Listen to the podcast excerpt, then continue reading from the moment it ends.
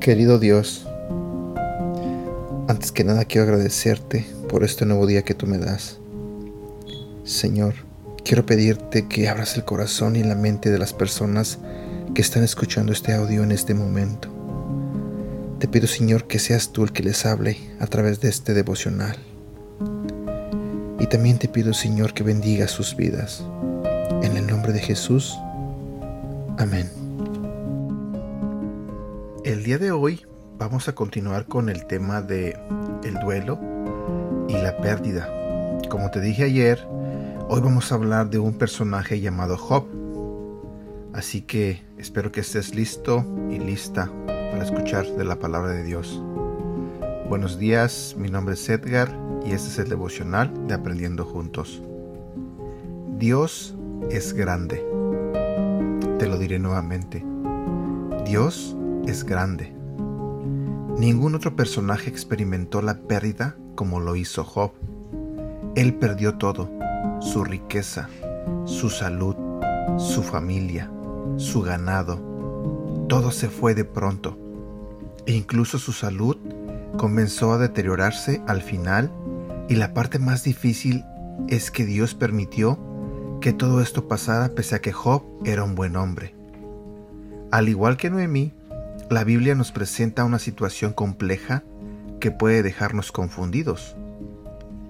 ¿Cómo Dios puede permitir algo así? Job también estaba confundido. Cuando él buscó a Dios en medio de su dolor, dijo, He aquí yo iré al oriente y no lo hallaré, y al occidente y no lo percibiré. Job capítulo 23, versículo 8. Las escrituras muestran la respuesta de Dios y en ella nos recuerda cuán grande es Él. Le recordó a Job y a los lectores de hoy que Él está elaborando algo mejor y más hermoso de lo que jamás pudimos haber imaginado, y que Él hace que todas las cosas trabajen para su gloria y nuestro bienestar.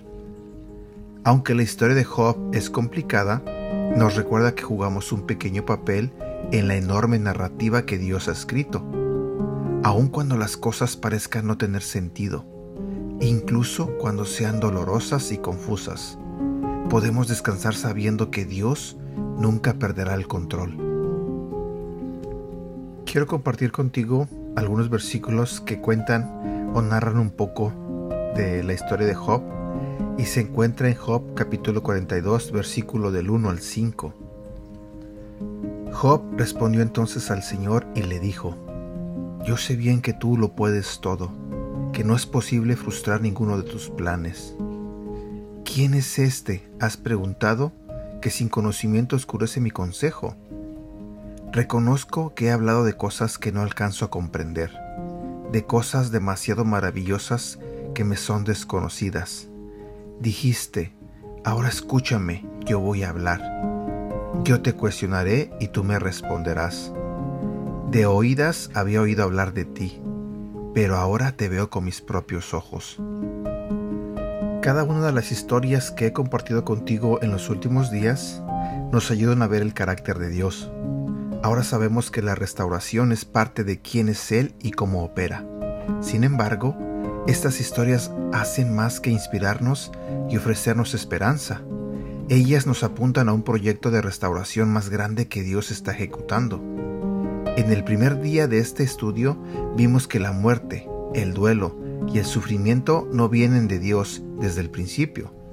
El pecado trajo consigo todas las cosas malas, y el mundo se fracturó cuando el pecado ingresó en la historia.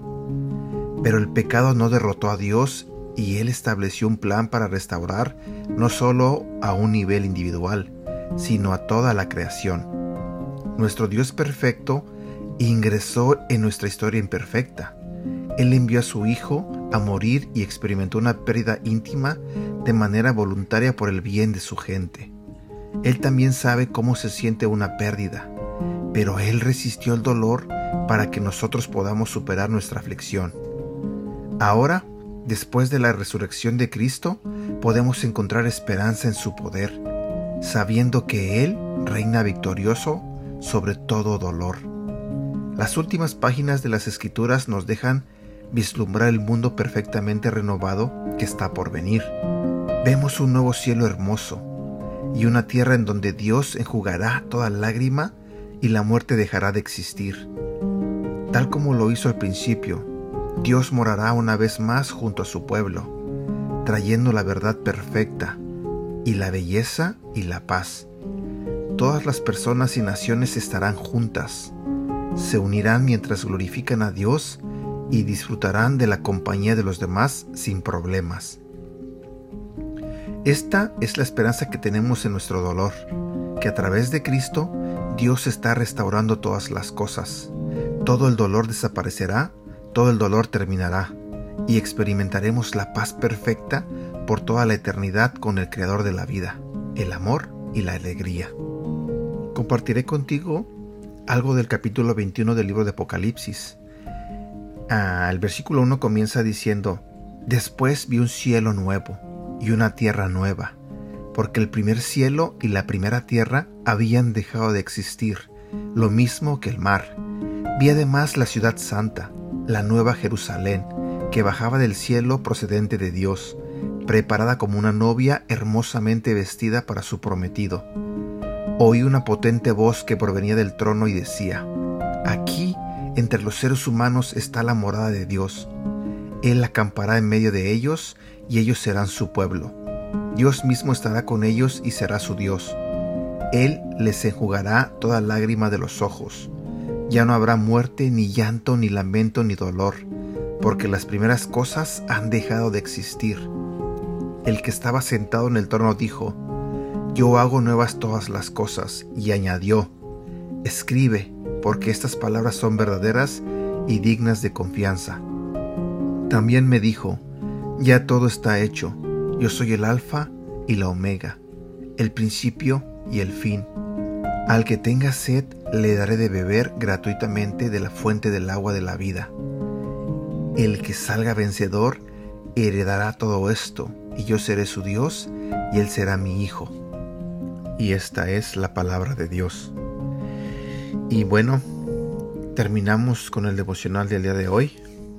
Espero que te haya gustado, espero que te ayude y te sirva. Si es que estás pasando por un momento difícil, por una pérdida o un duelo. Deseo de todo corazón que Dios te dé paz y tranquilidad y que te bendiga, que te bendiga grandemente. Bueno, que tengas un bonito día.